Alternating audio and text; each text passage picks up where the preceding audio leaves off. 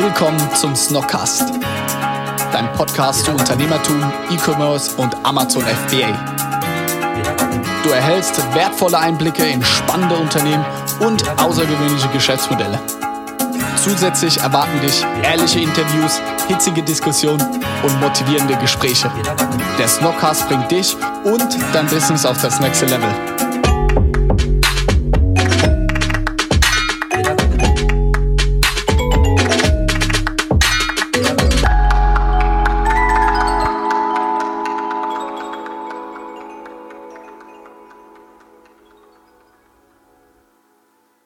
Servus Leute, willkommen zu einer neuen Folge unseres Snockcast. In der heutigen Folge habe ich mich mal wieder einigen FBA-Stellern und ihren Fragen gestellt, da die letzte Q&A-Folge eine der besten Folgen war, die wir je aufgenommen haben, habe ich gesagt, lass uns doch gleich nochmal sowas machen.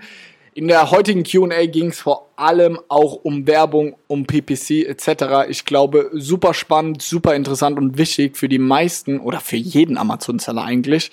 Deswegen hört rein, ganz viel Spaß damit und let's go! Also Jungs, schön, dass ihr da seid auf eine neue Runde QA. Ich bin gespannt, was ihr Fragen habt, weil das letzte Mal so gut angekommen ist. Habe ich gedacht, machen wir das gleich nochmal. Let's go, Julian. Stell dich vielleicht noch mal kurz vor. Die Jungs, die Lust haben, sich vorzustellen, können sich gerne vorstellen. Jawohl, ich bin jetzt auch wieder dabei. Ähm, letztes Mal war ja so, schon sehr, sehr cool. Ähm, ich habe wieder ein paar Fragen mitgebracht. Ähm, genau, ich heiße Julian, bin 22 Jahre jung ähm, und ähm, komme aus der Nähe von Stuttgart.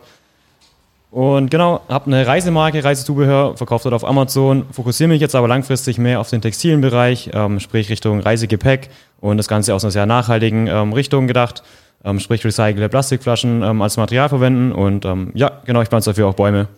So viel zu mir. Okay. Ich bin der Jan, äh, 27, äh, komme aus äh, Ludwigshafen. Ich mache jetzt seit eineinhalb Jahren Amazon FBA. Ähm, war davor acht Jahre im Wirt-Konzern tätig, im Systemvertrieb. Und ähm, auch in dem textilen Bereich, äh, Bereich der Rucksäcke. Und ähm, haben wir hier zwei Konkurrenten am Tisch, oder? Nee. Also, wir kennen uns ja schon. Ähm, ich bin ja eher bei, also auf die Flugzeugreisen der Zielgruppe äh, fokussiert und da konkurrieren wir nicht. Vielleicht schon, aber. Nee, also ich glaube, das sind zwei unterschiedliche Produkte, die auch vom Preis her sich doch deutlich unterscheiden. Preis und Qualität und auch äh, die Zielgruppe. Hm. Klar, an sich ist es ein Rucksack, aber es gibt extrem viele Rucksäcke und extrem viele äh, Rucksacknischen. Ja, Okay, Jungs, dann legen wir los mit den Fragen. Julian, du hast hier dich gut vorbereitet. Legen wir los. Ich habe wieder ein paar Fragen mitgebracht. Ähm, wir können es ja mal untergliedern. Fangen wir einfach mal mit PPC an, würde ich mal sagen. Oh. Weil äh, das ist Johannes sein Spezialgebiet. Und ähm, er hat mir schon mehrmals gepredigt, ähm, wie wichtig PPC ist und wie wichtig ich mich da ein, äh, wie, wie, oft ich mich da eigentlich einarbeiten soll. Ähm, und wie viel Zeit ich da auch investieren soll. Ähm, da dieser Satz ist mir auch hängen geblieben. Ja, Julian, du bist eine ähm, Online-Marketing-Agentur. Und ähm, genau deswegen dazu ähm, jetzt mal, Johannes, wir haben ja das letzte Mal drüber geredet. Ähm, und zwar, man sollte PPC auch sehen als Investition mhm. in ein Produkt, also quasi um eben das Ranking sich zu erkaufen. Und da gibt es ja dann zwei Möglichkeiten, entweder den Akkus erhöhen mhm. oder eben den Adspend zu erhöhen. Und ähm, wenn ich jetzt zum Beispiel schon einen Akkus von dem Break-Even habe, von, der, von ja. der Marge einfach, sagen wir mal 30 Prozent, mhm. ähm, dann bleibt mir nur noch die Möglichkeit, den Adspend zu erhöhen. Ja. Aber wie mache ich das, wenn ich schon quasi viele Kampagnen geschalten habe, wie zum Beispiel Exakt und PDA? Ist dein Budget aufgebraucht? Ähm, nein. Nein, okay. Genau, also wie, wie, kann, wie kann ich da noch mehr rausholen? Genau. Ähm, gute Frage. Es ist immer, es hängt natürlich auch von der Nische ab, wie viel Traffic einfach in dem Bereich abgeht. Ähm, was ich machen würde, ist, ich würde, oder was wir machen, ist, wir konzentrieren uns dann auf so drei, vier richtige große Hauptkeywords und erhöhen dort dann die Klickpreise, dass wir vielleicht bei diesen drei, vier Hauptkeywords auch mal einen negativen ARKOS haben über eine gewisse Zeit. Aber wie du anfangs auch gesagt hast, ist es so eine Investition in die Zukunft, so dass ich sage, ey, ich treibe das Spiel mal zwei Wochen lang und gehe vielleicht, wenn 30 Prozent dein Break-Even ist, gehe ich vielleicht mal auf 40 Prozent hoch, weil ihr müsst euch vorstellen, wenn dein deine Break-Even ARKOS 30 Prozent ist, dann ist es auch mit hoher Wahrscheinlichkeit die von deiner Konkurrenz. Bedeutet, wenn du auf 35 oder 40 gehst, also deinen Klickpreis nur ein bisschen erhöhst, hast du eine exponentielle Steigerung von deinem Anteil der Impressions. Weißt du, was ich meine? Ja. Weil dann bist du auf Platz 1. Und Platz 1 hat so, so viel mehr Impression, Käufe und Klicks als Platz 3, 4 und 5. Deswegen kann es sein, dass du halt mit einem A-Kurs, sage ich mal, von 30 Prozent zahlst du, bist du bereit, einen Euro zu zahlen. Aber dann bist du die ganze Zeit vielleicht nur auf Platz bei PPC auf Platz 2 oder 3. Wenn du jetzt aber sagst, okay, ich bin mal bereit für zwei Wochen auch 1,50 Euro zu zahlen, so dass meine Arkos auf 40 Prozent geht, dann bist du halt nicht Platz 2 und 3, sondern du bist Platz 1. Und dann hast du halt einen krassen Vorteil und machst viel, viel mehr Sales als die Konkurrenz im Verhältnis. Das machen wir gerade bei unserer Babyfirma, bei Pihu, machen wir das gerade extrem. Wir versuchen uns da unsere, den Bestseller-Batch, sage ich mal, zu- dass wir Bestseller einfach in der Nische werden, weil dann hast du noch diese positiven Effekte, dass du vor, weit vorne bist im BSR, darüber machst du mehr Sales und du hast noch den Bestseller-Batch und dadurch ist deine Klickrate höher. Klickrate höher im PPC, musst du weniger pro Klick zahlen, weil deine Relevanz höher ist. Und dann kann es schon wieder sein, deswegen machen wir das gerade bei Piu, zwei, drei Wochen drehen wir PPC auf, dann kriegen wir den Bestseller-Batch, weil wir das schon ein paar Mal gemacht haben. Und dann zahlen wir im Schnitt statt 1,30 Euro auf einmal nur noch 1 Euro, 1,10 Euro für die gleiche Platzierung und für die gleiche Sales. Also es hängt immer an vielen Faktoren, aber ich würde gucken, dass ich dann vor allem auf die Hauptkeywörter und wenn du fünf Hauptkeywörter bei dir hast, würde ich gucken, bei welchen der fünf Hauptkeywörtern bin ich organisch schon relativ weit vorne und dann würde ich mein Budget bündeln und da mal den Hahn aufdrehen. Wenn du bei einem schon Platz 8 bist, dann würde ich versuchen, da mal PPC aggressiver reinzugehen. Also du siehst dann auch quasi einen Unterschied zwischen Platz 1 und Platz 3, weil es sind ja immer diese, Safe. das sind ja diese vier Anzeigen immer, ne? PPC-Anzeigen und man könnte ja eigentlich meinen, habe ich immer so gedacht, okay, Platz 3 und Platz 4 ist eigentlich auch okay, Nein. Weil, also ist ja auch vorne ne, dabei, aber ist, ist ja, nicht so quasi. Viele, viele Leute vergessen mobil, sind 70% bei Amazon. Okay, ja. Guckt mal in eure Amazon-App. Dann sind nur oben zwei Plätze. Platz drei und vier ist schon viel, viel weiter unten. Deswegen ist Platz drei und vier ist so, so viel weniger geklickt. Deswegen, wir versuchen immer Platz eins und zwei zu sein. Du kannst es natürlich nie so krass äh, beeinflussen, aber durch höhere Klickgebote äh, geht es schon sehr gut. Also meine Message ist so, versucht bei manchen Keywörtern, einfach bei Hauptkeywörtern vor allem, mal 30, 40 Cent mehr auszugeben, dann seht ihr, dass ihr auf einmal immer ganz vorne seid, Platz 1, und dann kann es sein, dass eure Sales über PPC krass durch die Decke gehen. Und der PPC-Algorithmus funktioniert auch so, umso mehr Sales du darüber gemacht hast, umso weniger musst du langfristig auch zahlen. So, wenn du Kampagnen komplett neu anfängst, anfängst, dann zahlst du viel mehr, als wenn die schon ein, zwei Monate gelaufen sind. Ich sage da immer zu unseren Beratungskunden, ihr müsst euch das vorstellen, wie damals bei WoW oder keine Ahnung, so Leveln. So umso höheres Level deine Kampagnen haben, umso tendenziell weniger zahlst du auch, weil Amazon weiß, dein Produkt ist gut, die Leute kaufen das, die Leute lieben es. Okay, deine deine Kampagne, dein Produkt hat eine hohe Relevanz, deswegen würdest du immer gewinnen gegen irgendeinen China-Seller, der gerade eine neue Kampagne gemacht hat. Also um es nochmal zusammenzufassen, es geht quasi nicht darum, ähm, irgendwie in die Tiefe zu gehen, welche besonderen PDAs und weiß der Geier noch alles ähm, noch, noch quasi äh, an, Start, an Start zu bringen, ne? sondern eben sich auf die, auf die exakten Kampagnen zu fokussieren und auf Ja. die, die paar Keywords. Ne? Ja, also wir, unsere Nische ist halt auch sehr groß mit im Sockenbereich. Da kannst du halt auch wirklich äh, sehr stark über die Hauptkeywörter gehen. Das ist super. Ähm, da geht es hervorragend, aber auch bei euch würde ich gucken, ey, Rucksack etc. Auf, da gibt es pro Produkt, sage ich immer so fünf bis zehn maximal Hauptkeywörter, wo 90% der Traffic ist. Pareto-Prinzip, so 80-20, so 80% des Traffics kommt von denen. Und wenn du da oben stehst, dann stehst du bei den anderen auch weit oben. Aber die Zeit, die ich reinstecke, versuche ich immer bei den Hauptkeywörtern oben zu stehen, weil wenn ich jetzt anfangen würde, keine Ahnung, die 1, 200 Longtail-Keywords auch immer im Detail versuchen, uns da hoch zu pushen, ey, dann würde ich, hätte ich gar keine Zeit mehr so. Aber zum Beispiel, wie kannst du dann noch weiter optimieren? Sagen wir mal, du hast dann irgendwelche Kampagnen, mit denen du dann die exakten äh, ansteuerst, du erhöhst jetzt die Gebote. Wie kannst du so viel Zeit da investieren, noch was zu verändern? Also, was kann man da noch machen zum Beispiel? Zum Beispiel die, C also, oder nach was optimierst du denn überhaupt? Nach CTR, nach der Conversion Rate? Ähm, ja, auch, was wir auch viel machen, zum Beispiel konkret HSA. Also, oder Sponsor Brands inzwischen so. Die Leute stellen das einfach rein und sagen, es funktioniert nicht. Aber ihr müsst euch vorstellen, wie, das ver verstehen die ganzen Leute nicht, euer Klickpreis, den ihr zahlt, der setzt sich zum einen aus eurem Maximalgebot zusammen, also wie viel seid ihr maximal bereit zu zahlen und da spielen alle rum und haben Tools, die das optimieren. Aber der zweite große Faktor ist Relevanz. Wie relevant ist das Produkt für denjenigen, der kauft? Und das verstehen die Leute nicht. Und gerade bei sowas wie Sponsored Brands hast du ja noch einen Satz, ein Creative, sage ich dazu immer, wo du die Leute catchen kannst. Und zum Beispiel bei unseren Boxershorts. Du kann, wenn ich schreibe Boxershorts von Snox, habe ich eine durchschnittliche Klickrate von 0,25 gehabt. Dann zahle ich, sage ich mal, roundabout 2 Euro. Jetzt ändere ich nur diesen Satz. Und im Moment funktioniert der beste Satz ist bei uns, ich liebe sie. Boxershorts von Snox. Einfach, ich liebe sie. Das catcht die Leute emotional. Dadurch war die durchschnittliche CTR bei 0,8. Dann zahle ich nicht mehr 2 Euro, sondern dann zahle ich 90 Cent. Weil die Relevanz höher ist, die Klickwahrscheinlichkeit ist höher und ich zahle fürs gleiche Keyword nur noch die Hälfte. Und das optimieren wir. Für jeden, und wenn man aus dem Facebook-Ads-Bereich kommt, dann kennt man das. Man muss optimieren, dass man dem Kunden die richtigen Sachen darstellt. Umso weniger zahlt man auch im Advertising. Und das optimieren wir. Wir versuchen verschiedene Texte, verschiedene Creatives für die Produkt, äh, für die Kunden ähm, darzustellen. Und das gleiche Spiel auch wie verändert sich die CTR, wenn ich auf unser Hauptkeyword Socken schwarze Socken ihm anzeige oder weiße Socken ihm anzeige? Wie verändert sich, wenn ich die Größe 47 bis 50 oder 43 bis 46? Auch dann habe ich enorme Schwankungen in meinen ähm, Klickpreisen, wie viel ich zahle. Und die Conversion ist auch eine andere, weil wenn du dann draufklickst, und es ist schon schwarz und ist 43, 46 schwarz, dann ist es vorausgewählt und dann muss der Kunde einen Klick machen, dann hat er gekauft. Aber wenn ich jetzt weiß anzeige, aber er will eigentlich schwarz kaufen, muss er noch zwei, drei Klicks machen, um das zu ändern. Und dann geht die Conversion Rate wieder nach unten.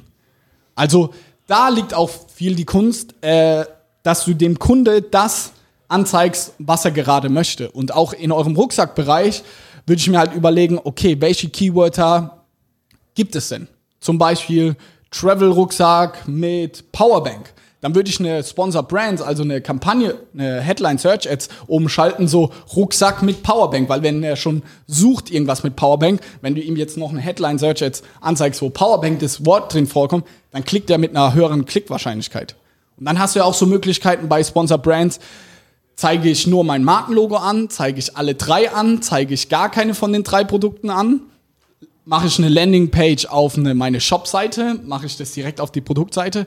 All das sind Faktoren, die einen viel, viel größeren Impact haben auf die eigentlichen Klickpreise, als alle denken. Und deswegen liebe ich das, weil alle unterschätzen das. Alle hängen sich nur an diesen Klickpreisen auf, aber das ist ein Faktor von zehn, so, was am Ende des Tages seine Ausgaben zustande bringt. Und da optimieren wir halt die ganze Zeit, weil sich ja auch immer sehr, sehr viel ändert.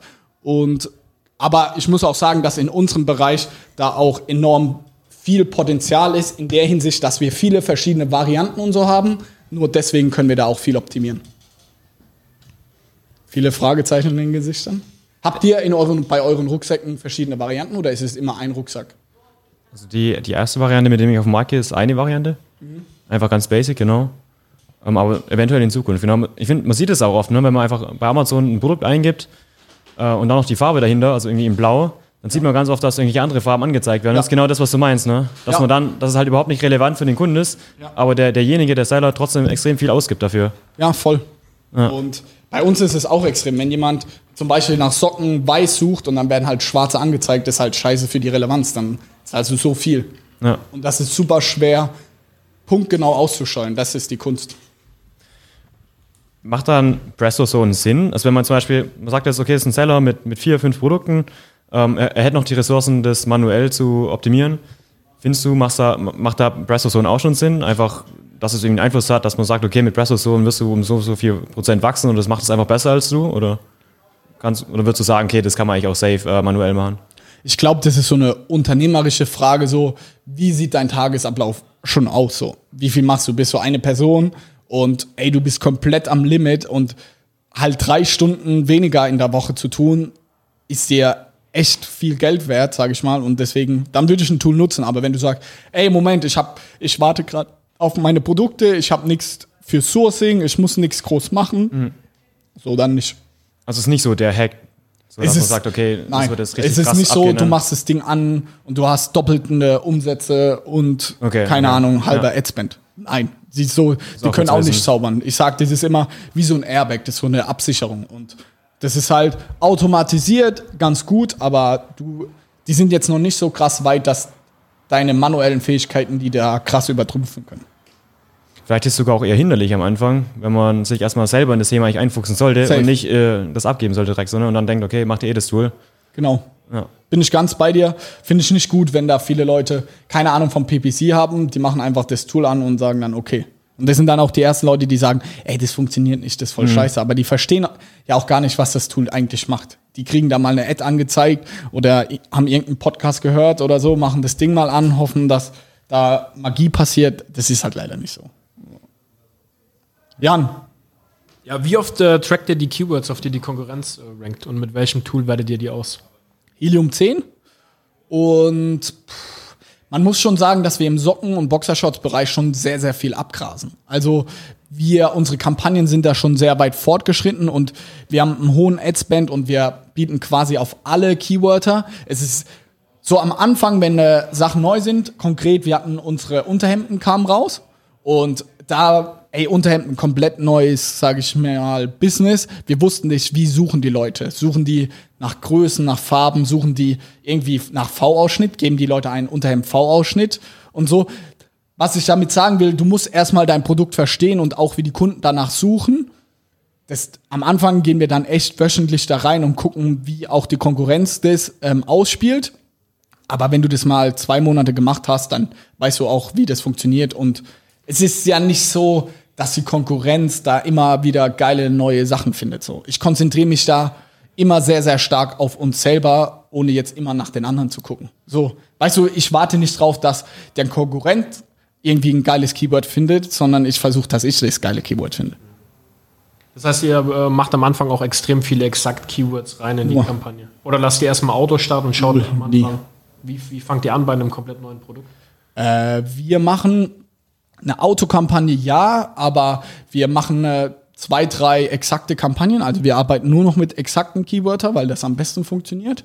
Und wir machen in einer Anzeigegruppe nie mehr als 100 Keywörter rein, weil auch das funktioniert nicht mehr. Und ähm, ja, wir gucken bei Helium, was geht, ganz viel über die Markenanalyse inzwischen. Dann gehen wir auch viel in die Suggestions rein. Also ich gebe Unterhemd ein, Leerzeichen, dann sehe ich ja, wie suchen denn die Leute?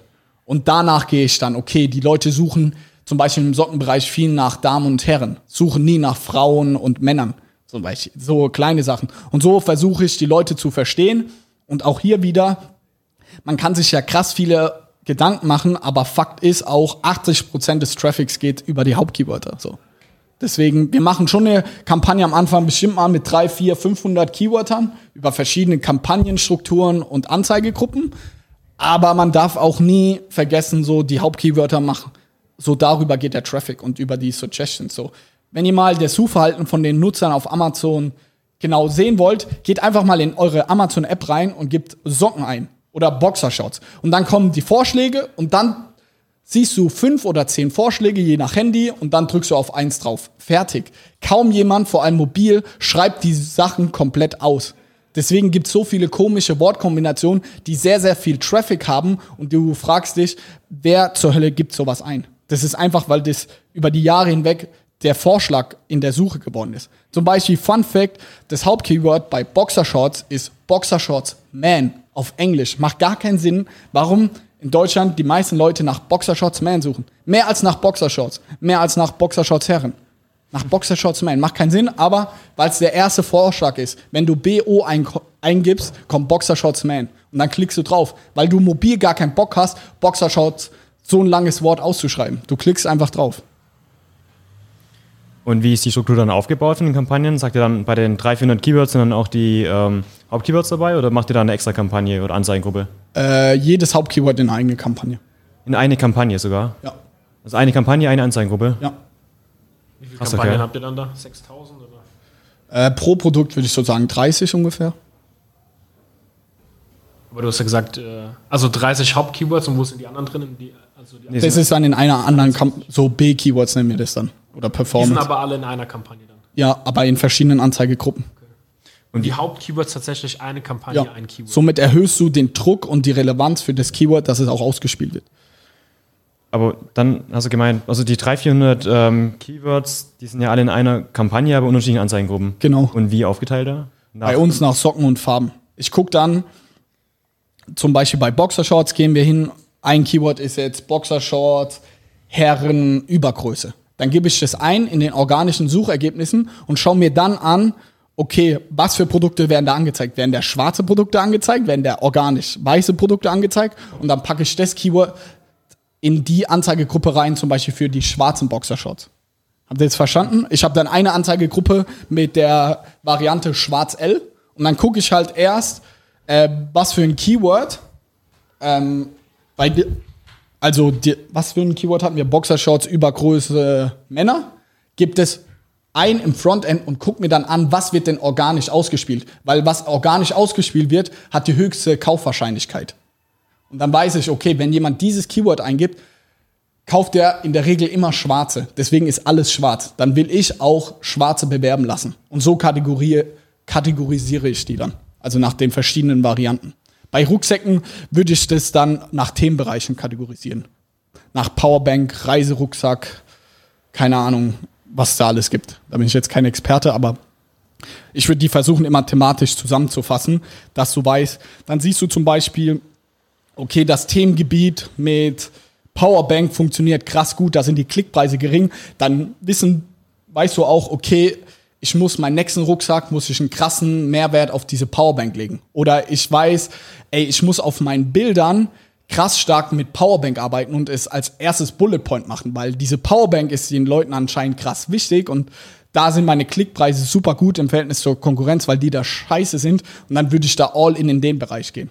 Deswegen diese thematische Gruppierung, dann weißt du auch automatisch, was den Leuten wichtig ist und wo du äh, ja Zeit und Energie reinstecken musst. Jetzt habt ihr bei den Socken ja nochmal eine neue Ebene, das wäre quasi die Varianten. Ähm, also quasi die ganzen, sagen wir mal, 1er-Set, 6er-Set und noch Farben.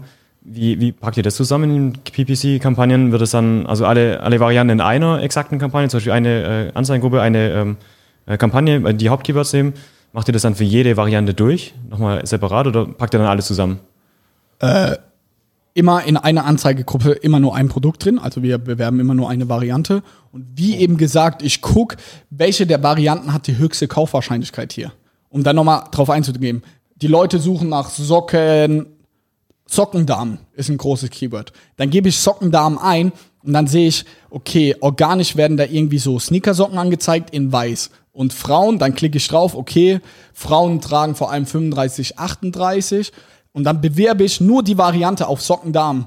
Weiße Sneakersocken in 35 bis 38.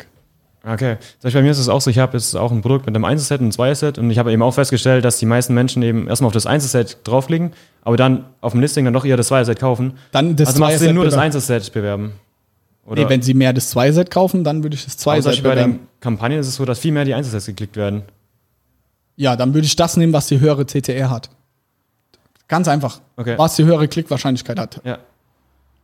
Und allein das ist schon ein riesengroßer Hebel, äh, um deine Klickkosten zu verringern.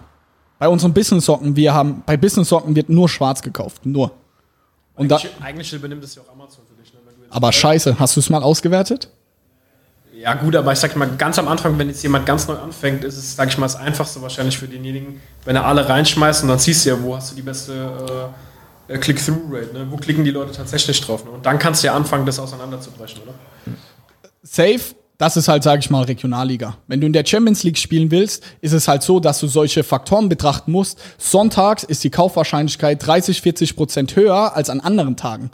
Wie geht der Algorithmus vor und entscheidet, was er ausspielt? Der gibt jedem Produkt gibt er 1000 bis 5000 Impressions und dann cuttet er. Weißt du, also er nimmt Socken schwarz, guckt bis 5000 Impressions, okay, wie hat die performt? Dann nimmt er die grauen und dann die weißen. Und dann sagt er, welches davon hat jetzt am besten performt? Okay, da, da gebe ich jetzt Power drauf. Aber wenn du die Kampagne morgens um 8 reinstellst, dann sind die in einer scheiß Timeslot werden die 5000 Impressions gesammelt und dann ist es abgekattet. Weißt du, dann ist die beste Variante, die schwarz zum Beispiel ist, ist, wird morgens zwischen 7 und 8 getestet, wo keiner kauft. Die nächste wird irgendwie zwischen 15 und 16 Uhr getestet, ist schon besser. Und die dritte, die Farbe Grau, die eigentlich die schlechteste ist, wird in dem Timeslot getestet zwischen 18 und 20 Uhr, wo die höchste Kaufwahrscheinlichkeit ist. Und dann sagt Amazon, ja geil, ey, Grau performt am besten. Obwohl es Bullshit ist. Deswegen testen wir immer über ganze Tage und auch verschiedene Wochentage. Es sind Unterschiede. Und das ist das Geile halt, vor allem wenn du auch einen Online-Shop hast, dann hast du nämlich viel mehr Daten und dann verstehst du das ganze Game auch viel besser. So, die Amazon-Händler sehen immer nur diese eine Kennzahl, die Conversion Rate. Ah, meine Sales sind da schlechter und da. Das ist normal.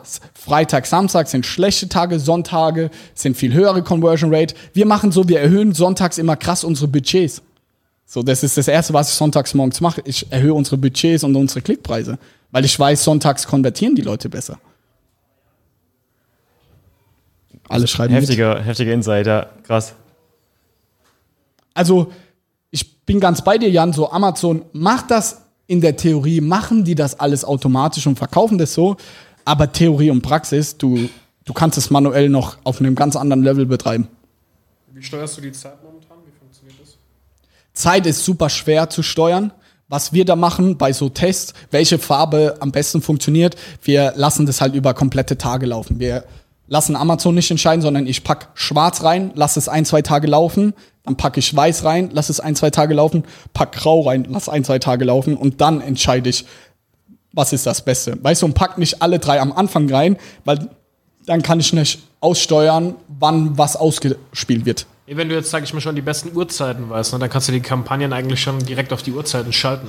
Oder so, Sinn machen, wenn du nee, sagst, macht keinen Sinn, weil Uhr hast du die krassesten Conversion Rates. Nee, das schaffst du nicht, die Zeiten so auszusteuern, weil wenn du jetzt das Budget erhöhst, ist es nicht so, dass in der nächsten Sekunde so direkt funktioniert.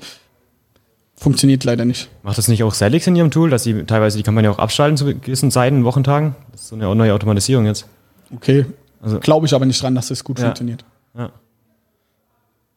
Und wer ja auch Google Ads gemacht hat, Google-Produkt ist schon viel weiter, das ist super schwer, auch mit diesen Uhrzeiten und so. Man sagt generell, man sollte den Algorithmen, diesen Werbealgorithmen schon immer relativ viel Luft lassen und nicht zu krass einschränken. Deswegen, da musst du so eine goldene Mitte finden. Und wir machen jetzt nicht noch Uhrzeiten. Wir machen, wie gesagt, sonntags erhöhen wir mal das Budget immer schlagartig. Aber an anderen Tagen kannten wir jetzt nicht enorm runter oder sonst was. Weil sonst du weißt nie, was passiert und sonst hast du eine, zu eine krasse Varianz drin. Ja gut, aber du hast ja, sag ich mal, eben gerade Uhrzeiten angesprochen, ne, als extrem wichtig, auch in der Conversion wann die Leute tatsächlich kaufen. Ja, ich hatte das angesprochen ähm, bei diesen Tests. Wenn ich alle drei Produkte in eine Kampagne machen würde, dann testet ja Amazon über den Tag hinweg zu verschiedenen Uhrzeiten. Aber ich kann das nicht steuern. Deswegen mache ich immer nur ein Produkt in eine Anzeigegruppe. Und dann weiß ich, das läuft den ganzen Tag konstant durch. Und am nächsten Tag mache ich die andere Farbe den ganzen Tag komplett durch. So. Auf innerhalb eines Tages mache ich keine, mache ich keine Experimente mit irgendwelchen Uhrzeiten. Niemals. Funktioniert nicht. Genau, ähm, jetzt noch so Thema Bewertungen, Launch, mal äh, eine andere Richtung noch was ja auch für viele ähm, Amazon-Seller äh, wichtig ist. Ähm, also bei Snox ist ja ein anderes Thema, ihr habt ja quasi schon eine Community dahinter, aber wenn jetzt ein, ein Seller anfängt, ähm, ein Produkt äh, quasi auf Amazon zu verkaufen, ähm, wie sollte der am besten starten? Noch mit ShopDog oder meinst du dann eher über PPC launchen heutzutage? Ähm, oder auch diesen klassischen ja, Weg zu gehen? Ey, super schwieriges Thema.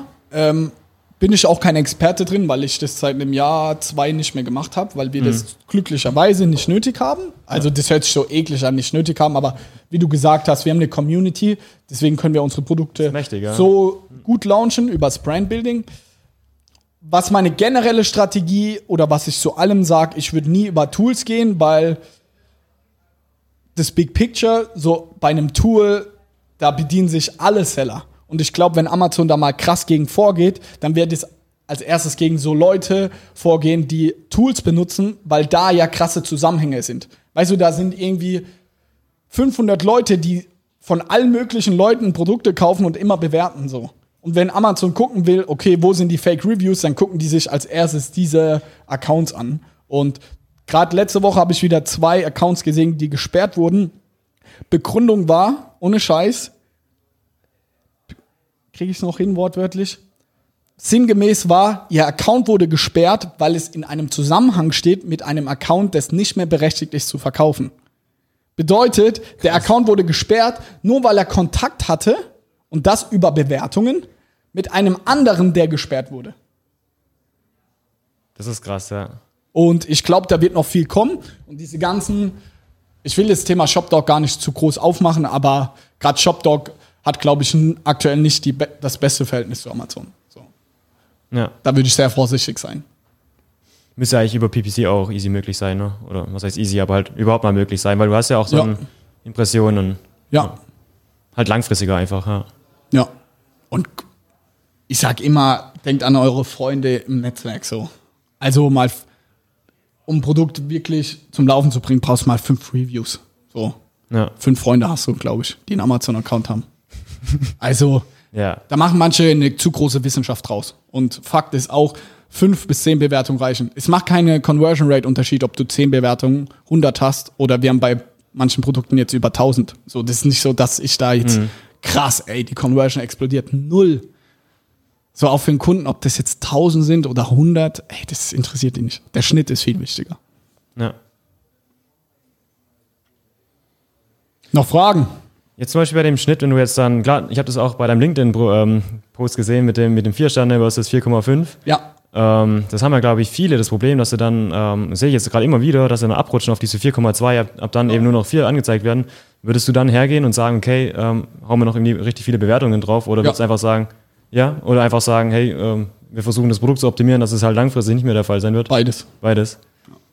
Aber wie kann man so viele Bewertungen draufhauen, wenn man zum Beispiel jetzt schon 100 Bewertungen hat? Da brauchst du ja mindestens 20, 30? Ey, Ist halt ey, die da muss man Schwierigkeit, ne? kreativ ist halt werden. eben gerade zur Zeit mit Amazon so ein Riesenthema, ne? Das Bewertungsmanagement und alles. Ja. Ja, also safe, du brauchst ein geiles Produkt, aber man muss auch nichts vormachen in Deutschland, selbst wenn du ein Killerprodukt hast, ey, die Leute bewerten fast nur, wenn sie negative Erfahrungen Ja. haben. So. Voll, ja. Und das große Problem aktuell ist, wir kommen aus einer Zeit in den letzten zwei, drei Jahren auf Amazon, wo du Follow-up-Mails machen konntest, wo du krasse Bewertungen faken konntest. Dadurch war dieser Bewertungsdurchschnitt so krass künstlich hochgehalten auf viereinhalb, fünf Sterne. Jedes Produkt hatte viereinhalb, fünf Sterne so. Und jetzt werden die ganzen Sachen abgekattet und jetzt müsste der Gesamtmarkt eigentlich mal so auch aus Kundensicht müsste mal normal werden. Ein Vier-Sterne-Schnitt ist auch schon Bombe. So, wenn man mal diese ganzen Fakes rausmachen würde, wäre Vier-Sterne-Schnitt für ein Produkt wäre Bombe. Aber so denken, die, die Kunden sind jetzt erfolgsverwöhnt. So, ich auch als Kunde, wenn ein Produkt vier Sterne oder dreieinhalb, dreieinhalb, dann kaufe ich Dreieinhalb ist wie Einsternbewertung so, jetzt. Ja, ja, Dann genau. kaufe ich nicht. Weißt du? So sind die Kunden halt. Weil die verwöhnt sind aus den letzten Jahren, weil alle Produkte immer viereinhalb, wenn nicht sogar fünf Sterne haben. Aber aus Sellers Sicht ist es aktuell nicht mehr möglich quasi. So, wenn du nichts faken darfst oder nicht, noch nicht mal dem Kunden eine Mail schreiben darfst, nichts, wie willst du fucking viereinhalb, fünf Sterne schaffen? Das, Ja. das geht auf lange Sicht nicht. Und da bin ich gespannt, jetzt mal mittelfristig aufs nächste Jahr gesehen, was im Gesamtmarkt passiert. Bin ich wirklich, da muss irgendwas passieren, dass so diese, diese Anforderungen da runtergehen, auch aus Kundensicht so.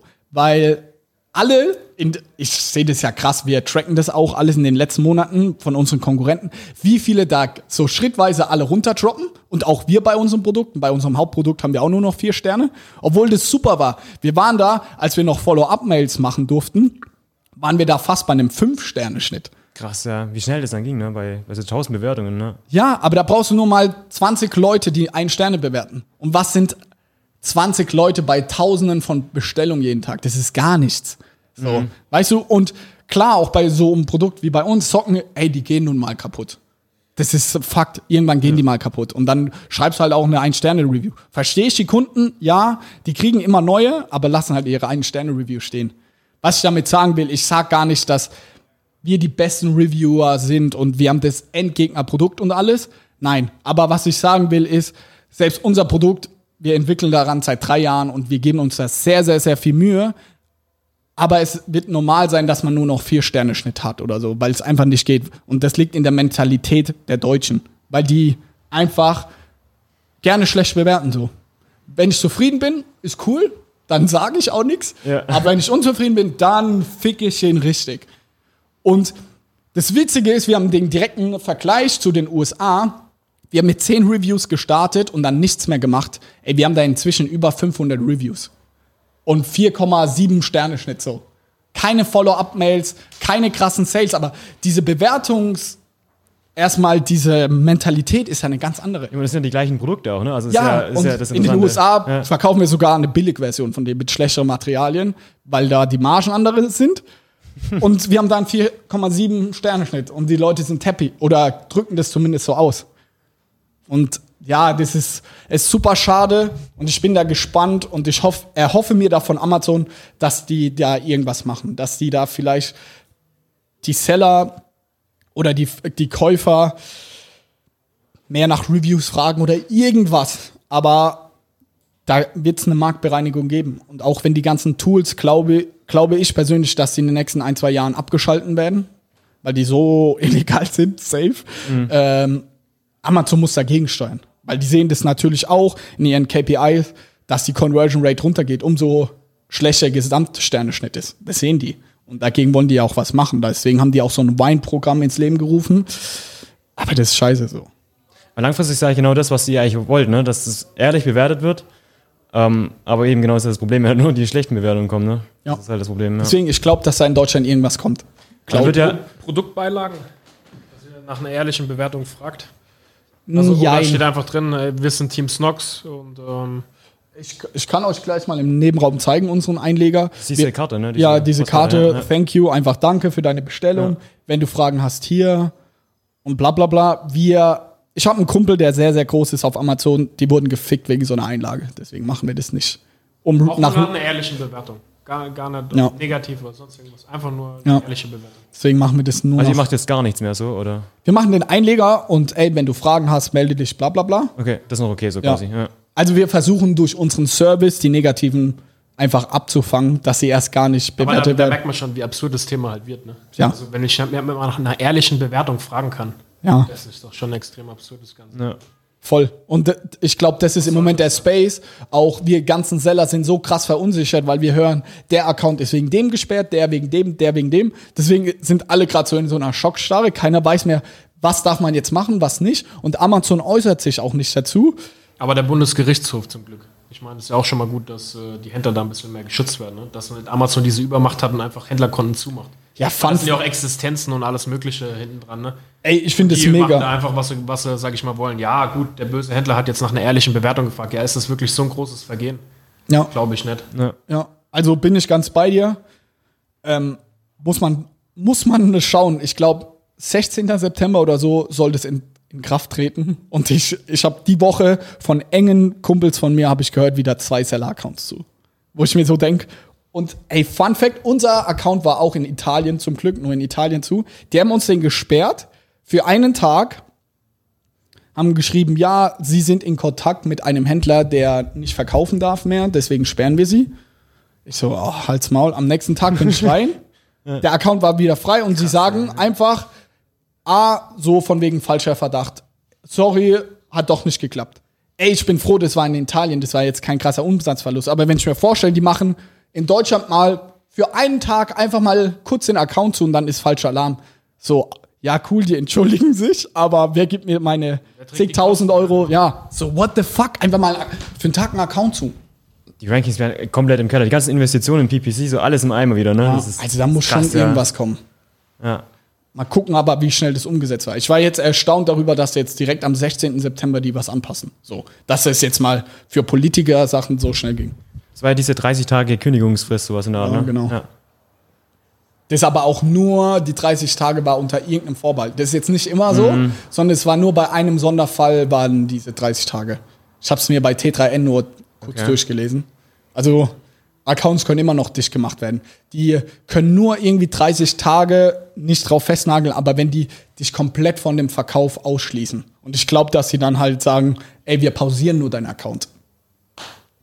Ja, wenn die mich zwei, drei Monate pausieren, bin ich auch am Arsch. Also. Aber mal schauen, ich bin young, ich bin da ganz bei dir, da muss was kommen.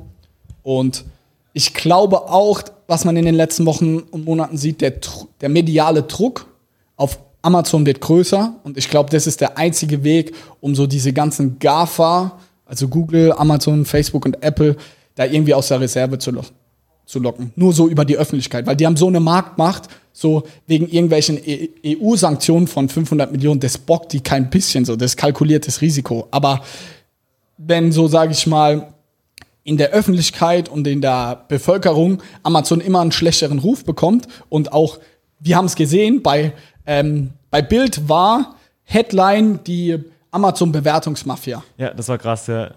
In der Woche drauf hatte ich sieben Accounts aus meinem Umkreis, unmittelbaren Umkreis, die alle gesperrt wurden. Wegen Bewertung. Also, da merkt man schon, Amazon hat es krass auf dem Schirm. Also, die gucken sich das genau an und wenn die in den Medien sind, dann handeln die auch. Und deswegen glaube ich, umso. Ich habe da jetzt keinen intrinsischen Antrieb, aber ich glaube, es wäre eine krasse Bewegung, würden sich mal alle Seller in Deutschland zusammenschließen und da mal so an Bild gehen oder an irgendwelchen große Zeitungen und sowas und da mal irgendwie so auspacken. Ich glaube, das wird krass was bewegen.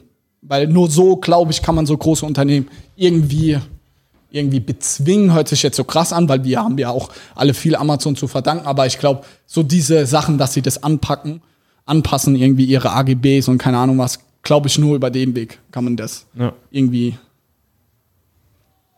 So dramatische Schlusswort. ja, habt ihr noch Fragen?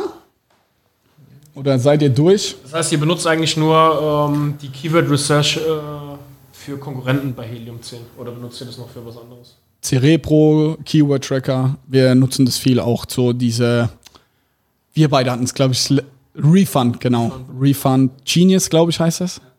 Ja. Hm. Also Helium 10 ist das beste Tool. Okay, dann vielen Dank für den Podcast. Gemischte Themen, vor allem PPC im Vordergrund und jetzt am Ende nochmal so ein bisschen dramatisch, politisch. Habe ich mich auch noch nie geäußert. Vielen Dank, dass ihr da wart, Jungs. Und gute Sales in den nächsten. Wochen. Jo, danke, Johannes. Ne? Ciao. Ciao. Ciao.